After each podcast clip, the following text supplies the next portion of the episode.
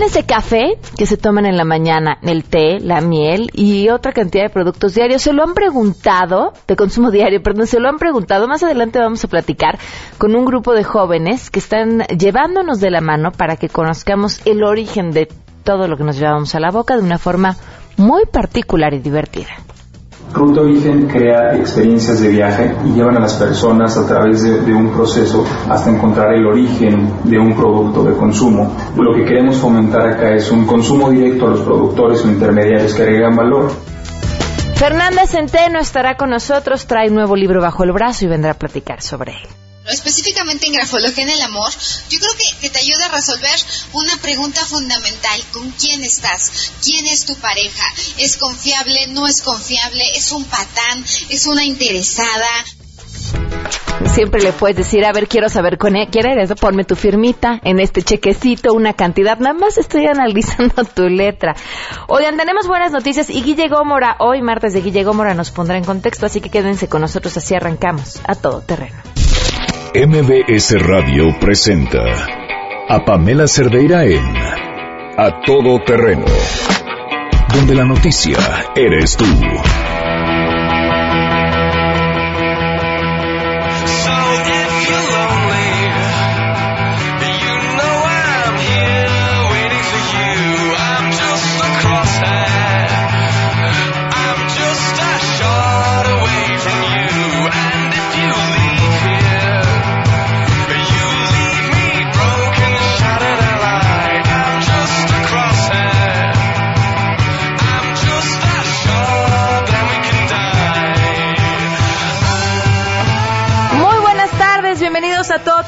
Muchísimas gracias por acompañarnos. Soy Pamela Cerdeira. Los invito a que se queden con nosotros. De aquí hasta la una de la tarde tenemos muchas cosas que compartir, que comentar y lo más importante siempre contar con su opinión. El teléfono en cabina 5166125. También el número de WhatsApp 5533329585. El correo electrónico a todoterreno mbs.com. Y en Twitter y en Facebook me encuentran como Pam Cerdeira. Saludos a Víctor Manuel Alamillo que desde temprano está al tanto de este espacio. Eh, Rosa Isela, muchísimas gracias. Dice saludos a mis hijos que te escuchan. Eh, Naviki, Josué y Emanuel, que los ama. Bueno, pues saludos y un fuerte abrazo a tus hijos, Ángel eh, Michigua Gracias, Jacqueline Pedroso, Fidel Carlos Flores, Alejandro García, Ignacio González, Alejandro Duarte, muchísimas gracias por acompañarnos. Víctor Manuel, saludos como siempre. En Twitter y en Facebook me encuentran como Pam Cerdeira y tenemos muchas cosas que comentar, pero miren, vámonos eh, con esto. El día de ayer, si no me equivoco, se publicó esta, bueno, no, no estamos seguros desde ayer, bueno, se publicó una nota que seguramente habrán visto, eh, del Universal que tiene que ver con la fabricación de unas bolsas de, una marca cara, eh, Cristian Lobután, en una participación que hicieron con artesanas, con un grupo de artesanas. Y la nota resaltaba el precio de las bolsas y el pago que las artesanas habían recibido por este. Eh, decía el pago fue de 232 pesos por pieza cada artesana por bolsas que se venden en 28 mil pesos, es parte de lo que decía. Le agradezco enormemente a Angélica Alfaro, quien es administradora general del taller Maya de la Fundación Haciendas del Mundo Maya, que nos acompaña vía telefónica. Angélica, gracias por acompañarnos. Eh, hola, Pa, muy buenos días. Un saludo a ti y a todo tu auditorio. Eh, muchísimas gracias por este espacio para poder hablar sobre la, colaboración de los artesanos de Taller Maya con la marca de Cristian Lubotán. Y pues para empezar, quisiera darles un poco el contexto, cómo sería esta colaboración. Por favor. Eh, bueno, te comento. Taller Maya es una marca que brinda acceso a mercado a comunidades rurales en el ámbito artesanal. Desde hace más de 15 años estamos trabajando codo a codo con las comunidades para que estas microempresas accedan a ingresos justos y sostenibles. En nuestra red comercial de Taller Maya llega actualmente a 32 comunidades en el sureste de México y genera ingresos justos a 42 microempresas artesanales para el sustento de cientos de familias. Eh, la activación económica generada por estas microempresas hoy día rebasa los 41 millones de pesos y crece año con año. Resultado de este gran trabajo profesional, la constancia y la cercanía que tenemos con nuestras comunidades, la marca francesa nos contactó a finales del 2016, año pasado, para incluir a nuestros artesanos de taller maya en su próxima colección, la cual fue inspirada en la alegría de los colores mexicanos, derivado de largas negociaciones, se logró tan fascinante proyecto que hoy generó ingresos y visibilidad como nunca antes vista para nuestra artesanía mexicana. A ver, tú hablas de, de, los ingresos y la visibilidad. La visibilidad nos queda claro, pero esta nota publicada por el Universal hacía parecer de bote pronto que el ingreso no había sido justo. Eh, mira, Pam, me gustaría aclararte que la bolsa se compone de elementos de diferentes técnicas, no solamente de bordado, como comentaba la nota. eh, cada parte de la bolsa se fijó un precio justo y eso dependía mucho de la complejidad y tiempo de elaboración. El pago que me comentas corresponde a una pieza bordada. De hecho, la bolsa tiene dos piezas bordadas por bolsa. Cada, cada bordado requiere un tiempo de elaboración de tres horas y eh, dependiendo de, o sea, de, tres horas cada pieza bordada. Entonces, eh, como bien comenta la nota, eh, la, cada técnica que participó en el proyecto generó ingresos sin precedentes. También te comparto que la bolsa lleva elementos artesanales hechos en África, también este, está compuesta de piedras preciosas y todos esos componentes se, se ensamblaron en los talleres de la firma de la firma francesa, de la firma francesa en Europa.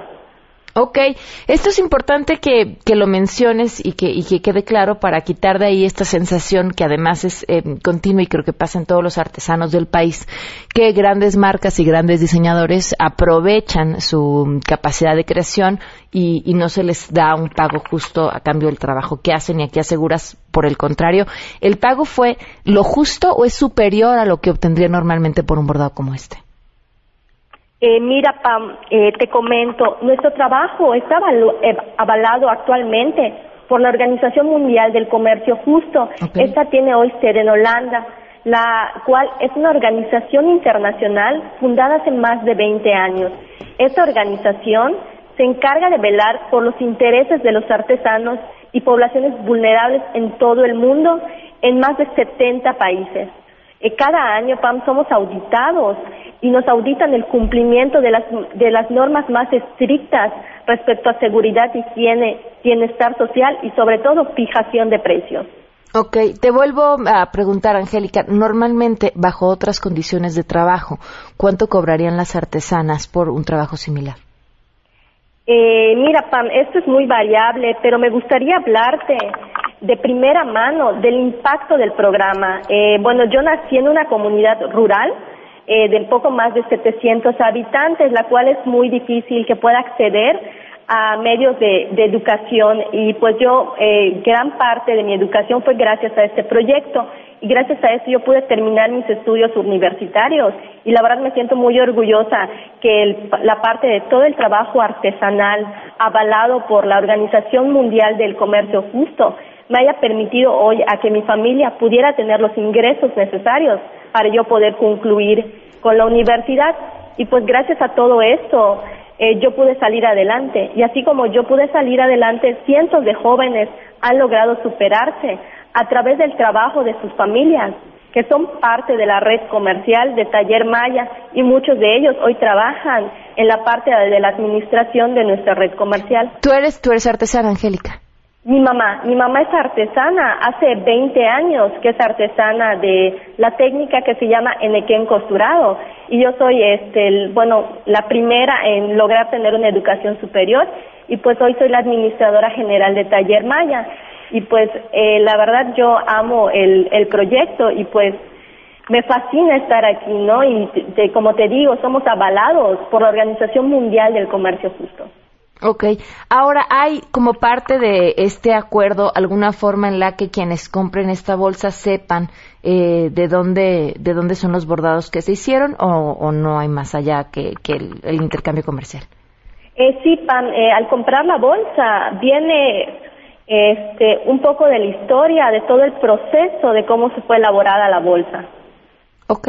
Bueno, pues te agradezco mucho, Angélica, que, nos compartas esto, que nos cuentes cómo se llevó a cabo este proceso y los beneficios que representa para ustedes y para los artesanos que trabajaron en ella. Muchísimas gracias. Eh, muchísimas gracias a ti, Pam, por este espacio. Nosotros ten por seguro que vamos a seguir trabajando con el mismo compromiso y profesionalismo para seguir poniendo en alto el patrimonio artesanal de México. Eh, y pues eh, los invito a que nos sigan para sumarse a este gran proyecto a través de nuestras redes sociales, en Facebook, Instagram y Twitter. Nos pueden encontrar como Taller Maya y en nuestra página como tallermaya.org. Muchísimas gracias. Hasta luego, Angélica. Hasta luego, bye. A ver, la bolsa, la bolsa cuesta 1.490 dólares. Es una bolsa cara, sí, digo, es una bolsa cara, es una bolsa barata de esta marca. Yo creo que es la más barata de esta marca. Eh, la, está bien bonita, el, resultado de esta mezcla entre el trabajo de los diseñadores eh, y, las artesanas, que además sí hay que mencionar que todo el material pues se los, se los dieron ellos, eh, el, resultado es maravilloso y la bolsa está agotada. 12 con 14, vamos, vamos con la información de una vez. Eh, saludo, este, bueno, vamos con la información. Saludo a mi, a mi compañero René Cruz, ahora sí, perdón.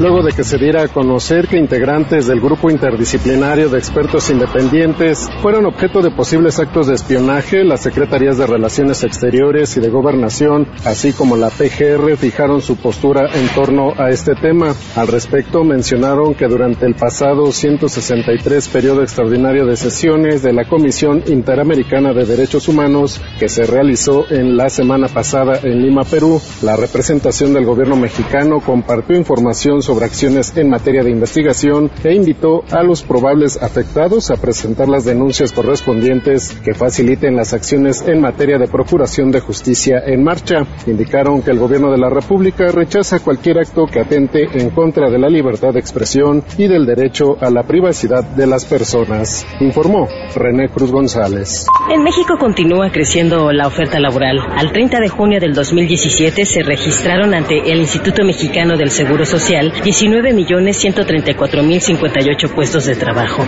El 86% son empleos permanentes y el 14% eventuales. En los últimos seis años, la oferta laboral se ha mantenido relativamente constante, resalta el IMSS en su informe de puestos de trabajo afiliados al mes de junio del 2017. La creación del empleo durante junio de este año es de 86.233 puestos de trabajo. El aumento anual en el empleo fue impulsado principalmente por el sector agropecuario con un crecimiento del 7.6% transportes y comunicaciones con el 6.1% y transformación con el 5.9%. La creación de puestos de trabajo en lo que va de la actual administración es de 2.839.122 puestos laborales. Esto representa un aumento de 2.6 veces mayor que lo creado en el mismo periodo por el gobierno anterior encabezado por Felipe Calderón e incluso mayor a lo creado en los seis años de cualquiera de las administraciones pasadas. Informó Rocío Méndez.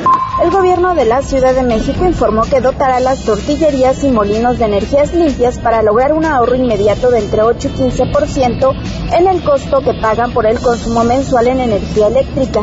Al firmar el convenio de concertación entre la Secretaría de Desarrollo Económico y la Agrupación Promotora de Energías Renovables, el jefe de gobierno Miguel Ángel Mancera anunció la aplicación del programa piloto en la delegación Iztapalapa. El convenio contempla que el molino tortillería que decida participar deberá instalar un nuevo medidor eléctrico cuyo costo es de alrededor de 5 mil pesos. Este programa piloto podrá replicarse en cualquier establecimiento que use baja o media tensión y se contempla para la totalidad de las micro, y medianas empresas de esta Ciudad de México. El titular de SEDECO, Salomón Chertorivsky, indicó que este programa inicia en Iztapalapa porque concentra el 23% de todas las tortillerías y molinos de la capital, reportó Ernestina Álvarez.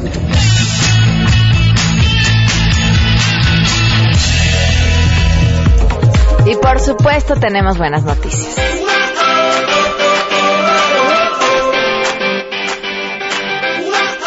Científicos del Instituto Nacional de Astrofísica Óptica y Electrónica realizaron una técnica no invasiva que consiste en el uso de una luz láser para detectar niveles altos de glucosa en la sangre de pacientes propensos a sufrir diabetes o prediabetes. Jorge Castro, líder de este proyecto, dice que esta nueva técnica tiene muchas ventajas, entre ellas, obvio, que no causa la molestia de que te estén picando con jeringas y reduce el riesgo de contagio por picaduras accidentales.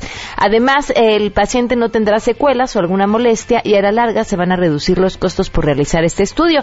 Además, el tiempo para obtener el resultado se va a disminuir a dos minutos. Eh, José Fabián Villa, maestro del CONACIT y colaborador de esta investigación, comenta que para probar la técnica hicieron pruebas en cerca de 86 pacientes entre 40 y 50 años de edad. Es una gran noticia. La muestra fue tomada durante una exposición de 25 segundos en el dedo índice, lóbulo y frente, que son las zonas vascularizadas por la existencia de gran cantidad de vasos sanguíneos. Los resultados que obtuvieron eh, se corroboraron con estudios de análisis clínicos con los pacientes y coincidieron y así pudieron determinar si tenían o no un alto nivel de azúcar. Esta es una técnica que ofrece información química de cualquier sustancia, líquida, sólida o hasta gaseosa, pero en este caso se analiza la hemoglobina glucosilada. Eh, la siguiente etapa de este proyecto, los científicos van a trabajar para que la prueba pueda establecer los niveles de hemoglobina en el paciente y así obtener resultados similares a los análisis clínicos. Bien, qué interesante proyecto. 12 con 19, vamos a una pausa y continuamos. Más adelante, a todo terreno. Una forma interesante de conocer de dónde viene todo aquello que consumimos en una idea innovadora por parte de un grupo de jóvenes. Regresamos con ellos. Si te perdiste el programa A Todo Terreno con Pamela Cerdeira, lo puedes escuchar descargando nuestro podcast en www.noticiasmbs.com. Pamela Cerdeira regresa con más en A Todo Terreno, donde la noticia eres tú. Marca el 5166125.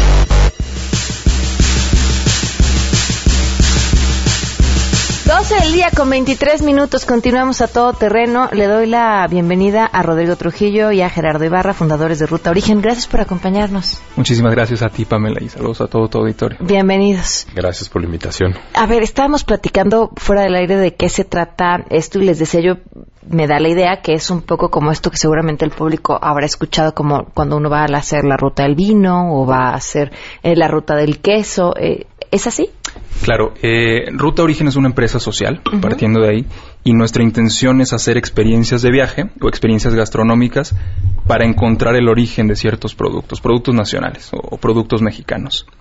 Y la intención es que la gente conozca todo el proceso, pero que conozca el trabajo y que conozca las personas que hacen posible que tengamos estos productos en la mesa todos los días. A ver, ¿qué diferencia hay a la hora que ustedes se autodenominan como empresa social? Mira, una empresa social funciona y opera internamente como cualquier otra empresa. La diferencia entre una empresa social y una tradicional es el objetivo que persigue. Una empresa social persigue el objetivo de resolver un problema social o ayudar a resolver algún problema ambiental o social. A través de esta solución de problemas, la empresa genera capital y puede volver a invertir, entonces se vuelve en un ciclo virtuoso. Entre más capital tienes es porque has logrado resolver o tener un impacto positivo, entonces tienes más capital, impactas más y así. se- así ¿Cómo impactan de forma positiva a los productores? Pues bueno, eh, este, vinculando los, lo- a los consumidores con los productores y a través de toda la cadena de valor de los productos. ¿sí? O sea, llevamos a, a los, a los viajeros, a los consumidores, ya sea en un viaje o en una, en una experiencia, en una cata, a conocer todo lo que hay detrás del producto. ¿no? Pero que me decías, no cualquiera puede ir a, a nuestros viajes. Seleccionamos de forma cuidadosa a quienes puedan ir. La invitación está abierta a todo mundo. ¿no? Pero sí, sí, sí pedimos un poco de sensibilidad para, para poder apreciar lo que hay detrás de, de- de los productos, el trabajo. Son tradiciones, es mucha cultura que, que nosotros nos, nos vemos como responsables de, de, cuidar, ¿no? ¿Los ponen a trabajar también? En algunas ocasiones tenemos algunas actividades. La intención de esto es que se involucren. No vamos a un safari con los productores, no vamos a verlo y decir, bueno, ya está el productor trabajando. No, es, nos metemos con él, comemos con ellos, convivimos con ellos a la par, como somos realmente en la, en la vida real. Y, y lo que comentaba Rodrigo era, como hay ciertas situaciones que nos sacan de la, de la vida cotidiana en la ciudad, pues sí tenemos que ir preparados o sensibilizados por una forma de respetar y valorar el trabajo y los medios de vida. Si un productor tiene una, una letrina ecológica en su casa, pues tenemos que estar sensibilizados y entender que no vamos a encontrar el, el baño que normalmente conocemos. ¿no? Ok, ahora, ¿cuál, qué- ¿a qué rutas hacen o qué productos son los que siguen este proceso? Actualmente tenemos eh, operando la ruta del café. Tenemos también una, una cata de miel de abeja.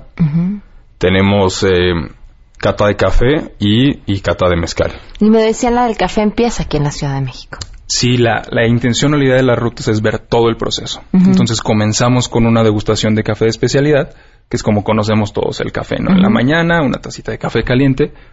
Ahí el barista nos explica toda la, toda la parte de extracción de café, porque para nosotros es tan valioso el trabajo del barista como el trabajo del tostador y del productor. Ok. Entonces vamos de eh, la barra de especialidad, vamos a la tostadora y de ahí llegamos hasta los cafetales donde dormimos y estamos con el productor. Es para conocer todo el proceso de la planta a la taza. ¿Cuántos días son? La ruta del café son dos días, bueno, un, un día y Un medio. día y medio. ¿Y cuál es el resultado de, de la gente que va y conoce eh, este proceso de los diferentes productos? Pues bueno, como, como empezamos de- desde, desde la taza, desde, desde el punto de consumo, pues empieza todo muy, muy normal, como, como cualquier día que vas a una cafetería. Y, y conforme nos adentramos en el, en el proceso del café hacia atrás, la gente empieza a, a unir puntos, a, a, a generar una, una, unas dudas que, por ejemplo, cuando llegamos a la tostadora se van resolviendo cosas, cosas de la cafetería. Y así conforme vamos avanzando hacia los cafetales. Entonces, eh, nuestros viajeros terminan con una idea completa de, del, del mundo del producto, en este caso del café, y, y termina conociendo a los productores, el proceso, o sea, no te vuelves experto, pero sí tienes una muy buena idea de todo lo que hay detrás del, de, de- de tu producto, ¿no? Ok. ¿Qué otros productos tienen en mente hacer? Eh, vamos a comenzar la ruta del mezcal Ok. para empatar con la Esa se va a poner cata. muy divertida. Esa seguramente se va a poner divertida porque obviamente implica la degustación moderada del mezcal. O Ok. no moderada, según cada Moderada. quien. No, no hay manera. Si alguien alguna vez ha hecho alguna ruta del vino, sabes que no hay manera, ¿no? Porque en la primera, pues una copita. En la segunda, otra copita. Ya para la tercera, ya, ya, no tienes ni idea de lo que te estás tomando. Claro, y es parte de a eso vamos, ¿no? Sí, la verdad es que sí. Bueno, no, uno va a probar, pero pues es que tampoco Claro. puedes probar tantas veces No, sin y- que tenga efecto en ti. Y, también, Pamela, cuando fuimos con los productores hace algunos meses, eh, siempre contamos esta anécdota. A 6 de la mañana nos despertamos a ver la producción del mezcal. Yo me despierto 20 minutos eh, antes, de- después, perdón, y Rodrigo ya estaba con el productor tomando mezcal. Me despierto, llego y ten prueba. Ujú. Y es parte de, es lo que hacen ellos. Tienen que probar la calidad del mezcal, cómo está saliendo, a qué sabe. Entonces, son usos y costumbres que a nosotros nos resulta chocante, pero queremos como evidenciar eso, ¿no? El mezcal, pues no necesariamente es para ponerte borrachísimo el fin de semana. No, no, no. Ellos lo ven un tema cultural, tradicional, ¿no? Muy suyo. Ok, entonces, a ver, me decías el mezcal, Mezcal, maíz, maíz, ok. maíz endémico, cacao. ¿Qué sucede con la, con la ruta del maíz? ¿Cuál, se- cuál es el plan? El plan es comenzar aquí en la Ciudad de México y presentar distintos aspectos o distintas presentaciones del maíz. Empezando con una torta de tamal o con una tola en la mañana y de ahí nos vamos a ir a Xochimilco. En Xochimilco hay muchas personas y organizaciones que están defendiendo activamente la conservación del, del maíz, del maíz endémico. Lo que queremos es dar un recorrido por Xochimilco, salirnos de la parte turística e ir a los, a los canales en donde están las chinampas de cultivo y llegar ahí con organizaciones que nos van a mostrar todo el proceso de conservación, cosecha, siembra y comer con ellos como se come en, en Xochimilco normalmente, ¿no? Eh, comida con base en el maíz y de ahí regresaríamos a, acá a la ciudad, a la colonia Roma, para hacer alguna degustación de una cocina un poquito más compleja, pero cuya base sea el maíz. Es, es presentar toda la variedad de... Se ve que se la pasan muy mal. Estoy muy preocupada por su estilo de vida eh, y también por lo que están dejando a nuestro país. No, muchísimas felicidades. De verdad, qué gran proyecto. Suena muy interesante. Eh, sin duda, como una actividad turística interesantísima, pero también me parece como visita obligada a los que aquí vivimos. Entre Claro. tantas cosas que hacer, esta es de las que me resulta más interesante. ¿Cómo los pueden contactar?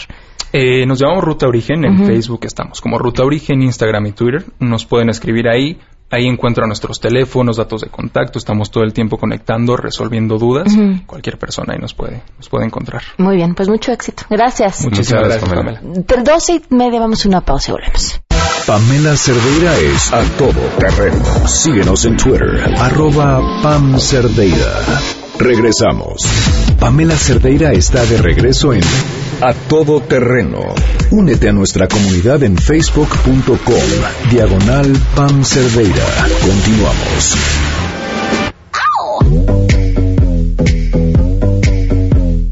12 del día con 37 minutos. Me siento como cenicienta. Porque van a dar las 12 y cuando den las 12 de la noche se nos va a acabar el encanto. se nos va a acabar el Prime Day y ahora sí, venga la angustia, aprovechen. Ayer yo ya daba de brincos de emoción porque a las 6 de la tarde inició el Prime Day en amazon.com.mx, que es un día de grandes ofertas en todo lo que les encanta. Justo ahora en amazon.com.mx van a encontrar increíbles ofertas en las cosas que más les gustan como electrónicos, videojuegos, ropa, accesorios, productos de belleza, productos para mascotas, libros, mucho más. Ay, bueno, hasta pañales había hace rato que la verdad es que me he metido como cada 10 minutos a ver qué encuentro, porque además Amazon sabe lo que necesito antes de que yo lo sepa, que no lo necesito. Es una cosa así, una relación que tengo con Amazon intensa.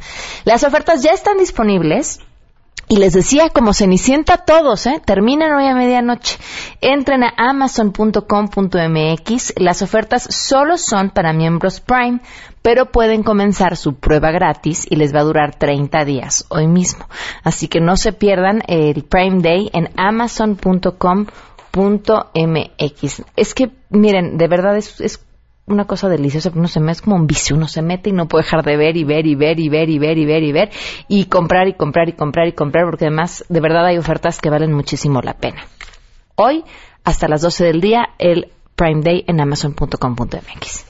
En contexto, en contexto. Periodismo de opinión con Guillermina Gómora. A todo terreno estoy convenciendo de comprar, Guille, ya vi algo que necesitas. Y nuestro espíritu compulsivo por las compras, que además se, nos acredita malamente a, las, mujeres. Pero yo he visto hombres que son peores. Pero yo estoy segura. en las compras. Hay que preguntarle a Eduardo Calixto, porque yo estoy segura que hay alguna parte del cerebro que se nos enciende cuando compramos en línea. Yo a veces ni siquiera le doy comprar, nada más con estar viendo y le darle agregarlo a mi carrito, pero ya después ni me meto al carrito y no lo pago, ¿no? Este, ya me emociono, ya me siento bien, me, da felicidad. te, te, sientes satisfecha. Estos jazmines para el alma, como dirían los estudiosos de la mente cuando va uno de compras. Pues bueno, mira, yo voy pasando del tema de las compras. Quiero invitarlos a reflexionar sobre dos asignaturas que me parece que deben de tener muy claro quien quiera gobernar al país en el 2018, que es la inseguridad y la transparencia. Vamos por partes, dijo Jack el destripador. En, en materia de inseguridad, mira, se ha complicado la situación de una manera tan terrible que ya el Instituto Internacional de Estudios Estratégicos califica a México como un país en guerra. Y no estamos en guerra. Pero el número de muertos que se ha registrado en los últimos años, y yo te diría, si me lo permites, en los últimos días, sí nos llevan a pensar que estamos en esta situación. ¿Te, parece justa esta calificación, Guille? O, híjole, no, no, no sé si cómo calificarla, pero quizá este propagandística. Ellos, le etiquetan o nos etiquetan de esta manera por el número de muertos. Discrepo en cuanto al calificativo, pero la situación en nuestro país sí es muy complicada. Yo no diría una guerra, pero sí muy complicada en materia de seguridad. Mira, nada más la semana pasada contabilizábamos 28 muertos en el Cerezo de Guerrero, 7 colgados en, Jalisco, 15 en Chihuahua, otros 15 en Sinaloa. que algo está pasando. ¿Qué no están haciendo los gobiernos? Digo, más allá de la discusión que hay en torno de que si el sistema penal acusatorio hay que revisarlo porque van a quedar miles de eh, reos de alta peligrosidad libres, algo está pasando. Y yo creo que ese algo, insisto, viene a, remitirnos y por eso los invito a la reflexión, ¿qué estamos haciendo en nuestro tejido social? Porque esta inseguridad, este eh, eh, clima de violencia que vivimos en el país no es de gratis. Tiene su origen desde casa, desde cómo nos conducimos en casa, cómo educamos en casa, a qué aspiran nuestros jóvenes, qué están haciendo nuestros hijos, nuestros sobrinos, nuestros amigos, con quiénes se involucran. Nuestro tejido social está lo que le sigue de dañar. Y es ahí donde yo creo que nuestras autoridades debieran remitirse y nosotros también como sociedad, porque si bien le exigimos al gobierno que nos garantice seguridad y en su estrategia fallida desde 2006 con el ejército en las calles no ha atacado el problema de fondo, solo se ha ido a las consecuencias y no a las causas, pues estamos mal. De entrada estamos mal. Pero en las causas nosotros como sociedad estamos involucrados. Mm. Entonces no podemos permitir que esta inseguridad se siga traduciendo en la destrucción de nuestro tejido social sin que nosotros desde casa hagamos algo. Es cierto. Creo que tenemos una gran responsabilidad. No hay gobierno al que le alcance. No solo, hay. Si no, participamos nosotros. Y sí en casa, como decías, ver con quiénes se juntan nuestros hijos, en dónde ponemos los valores. Creo que también es bien importante porque de pronto inmersos en el valor de generar y generar y generar y generar, justificamos eh, generar a, a cambio de lo que sea o al precio que sea. Y así es como vemos estas historias de terror. Y entonces nos encontramos situaciones como la del cerezo de Guerrero. Sí, las cifras son escandalosas ahí en nuestro país, de acuerdo a diversos estudios, más de 35.433 desplazados, o sea, gente que está huyendo de la violencia, que deja sus lugares de origen, donde ellos nacieron, donde ellos viven, donde ellos trabajan, son desplazados por la violencia. Y de los desaparecidos ya ni te cuento. El Registro Nacional de Personas Desaparecidas habla de que tan solo hasta diciembre de 2015 se contabilizaron más de 26 mil personas. ¿Dónde están estas 26 mil personas? Entonces sigue siendo, a mí me parece, o quizá la más importante, eh, asignatura pendiente o el compromiso que debemos de exigir a quien pretenda gobernarnos en 2018. Y creo que el dónde están esta pregunta tan tan válida que, que haces, eh, la, la, respuesta la conocemos todos en cualquier fosa clandestina. Pareciera que el país en donde le rasques tantito Vas a encontrar un cuerpo. Un cuerpo. Entonces, esa es una que va de la mano de la otra, que es la transparencia, porque la inseguridad también tiene entre sus matices el tema de la corrupción y la impunidad la falta de transparencia. Y hoy tenemos que en nuestro país no hay transparencia. Mira, veamos lo que está pasando nada más como dato reciente con las elecciones en Coahuila y Nayari. Se habla de que se pueden anular por lo menos las elecciones en Coahuila por el eh, los candidatos excedieron el tope de campaña por más de 5 millones de pesos cada uno. ya tenían un tope asignado que me parece escandaloso de más de 19 millones de pesos y estos lo exceden en más de 5 y 6 millones respectivamente, PRI y PAN. Y, son los, y son los que ponen las reglas y los primeros en romperlas. Sí. Entonces, ahí no hay transparencia como no la hay en otros casos en, nuestro país y nos cuesta el 10% del Producto Interno Bruto la, corrupción, la falta de transparencia. Y vayámonos a lo que tienen que hacer nuestros representantes del pueblo en el Congreso. No, pues prepararse para las próximas elecciones. Vamos a empezar. Empieza la temporada del Chapulín. Bien contestado. Empieza la temporada del Chapulín. Perfectamente bien contestado porque el próximo 19 de julio vence el plazo para, bueno, no hay un plazo forzoso, pero era el ideal para que en el Congreso, para que en el Senado principalmente, se nombrara al fiscal anticorrupción.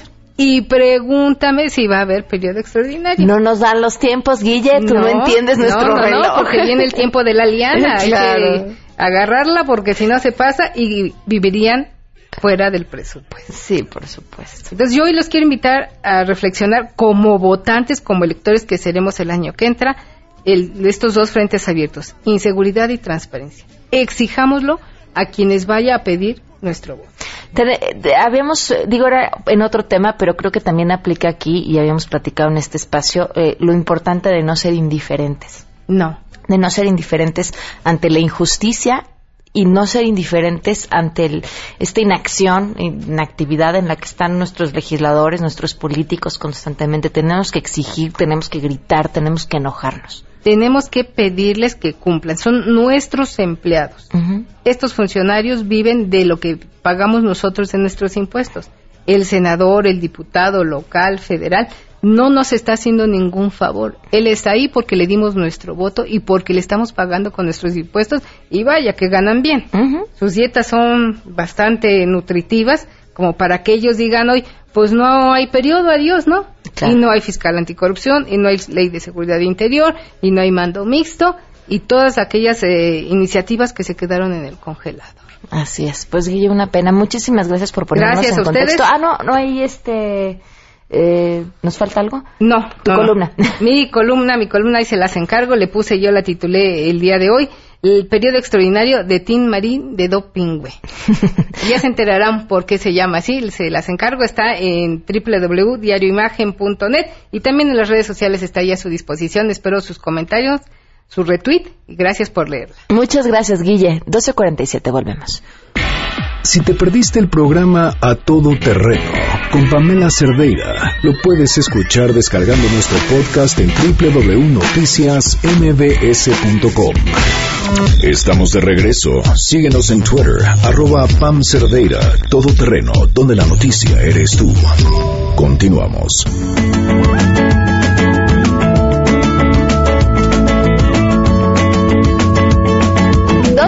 Con 51 minutos. Quiero darle la bienvenida a una gran amiga, una excelente grafóloga, una mujer inteligente, profesional que está constantemente preparándose en su tema. María Fernanda Centeno, bienvenida, ¿cómo estás? Muy bien, contenta de estar contigo. Gracias por acompañarnos. A ver, primero quiero que me digas por qué, porque me estabas dando antecedentes de tus otros libros y ahora el tema del que te interesa hablar, más allá de la grafología, porque tocas desde las angustias que nos da hasta cómo sobrevivir al desamor, enfocarte en esto, en el amor, en las relaciones. En el amor, en la pareja.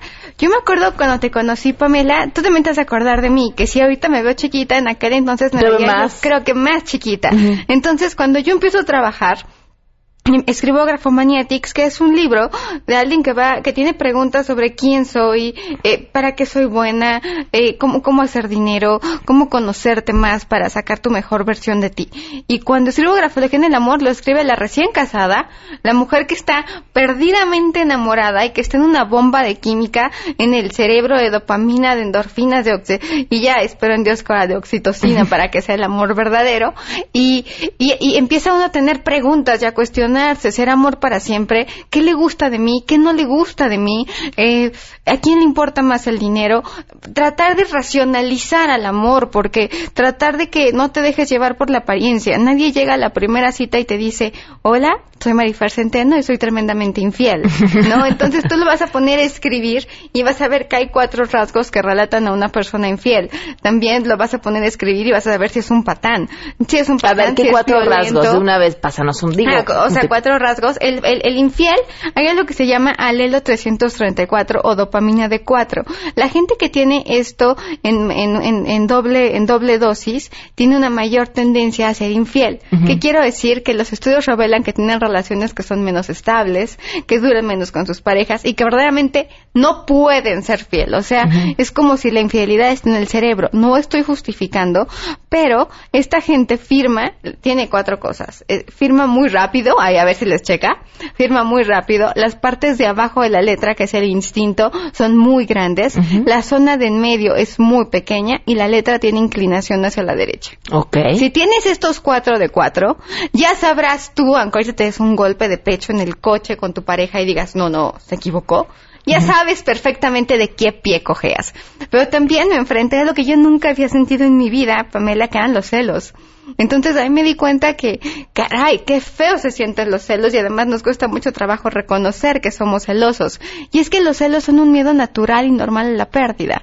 Entonces, e, el celoso como escribe, escribe muy fuerte y muy junto, sumamente remarcado.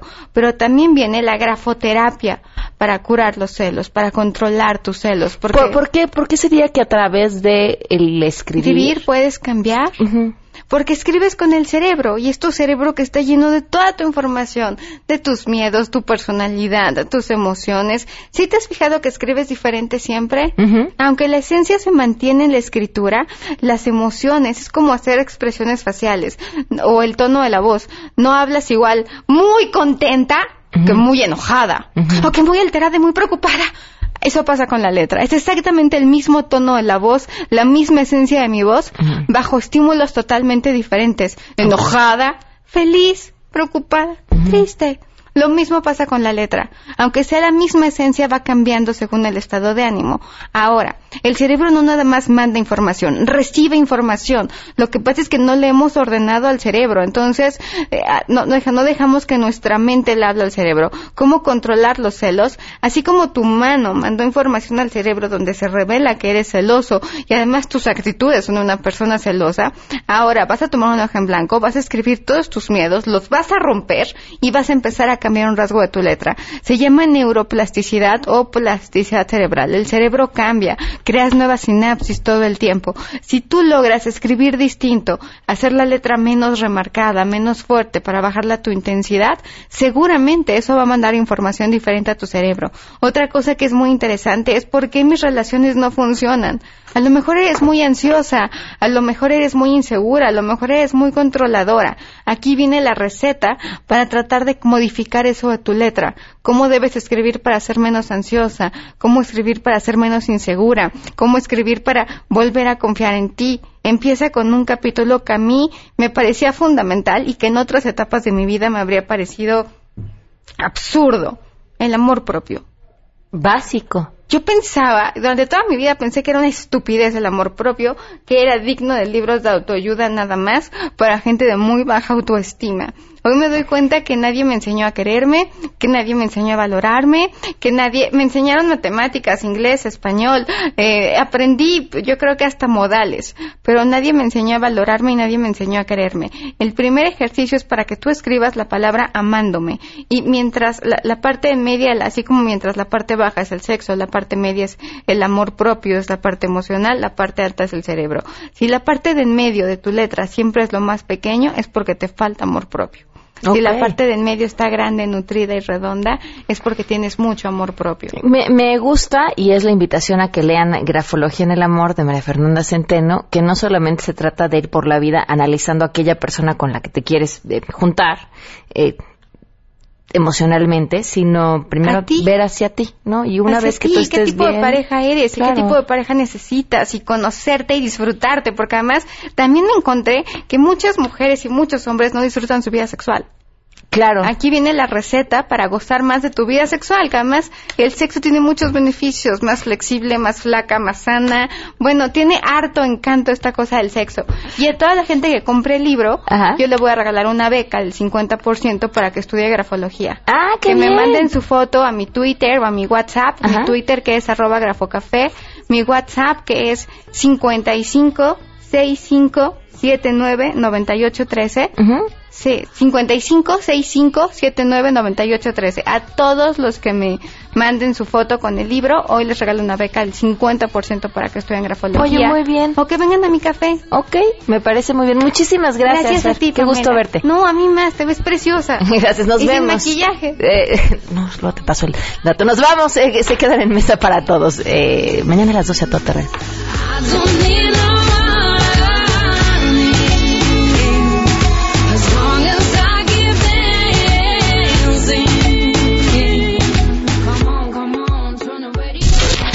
MBS Radio presentó a Pamela Cerdeira en A Todo Terreno. Te esperamos en la siguiente emisión, A Todo Terreno, donde la noticia eres tú. MBS Radio, en entretenimiento, estamos contigo.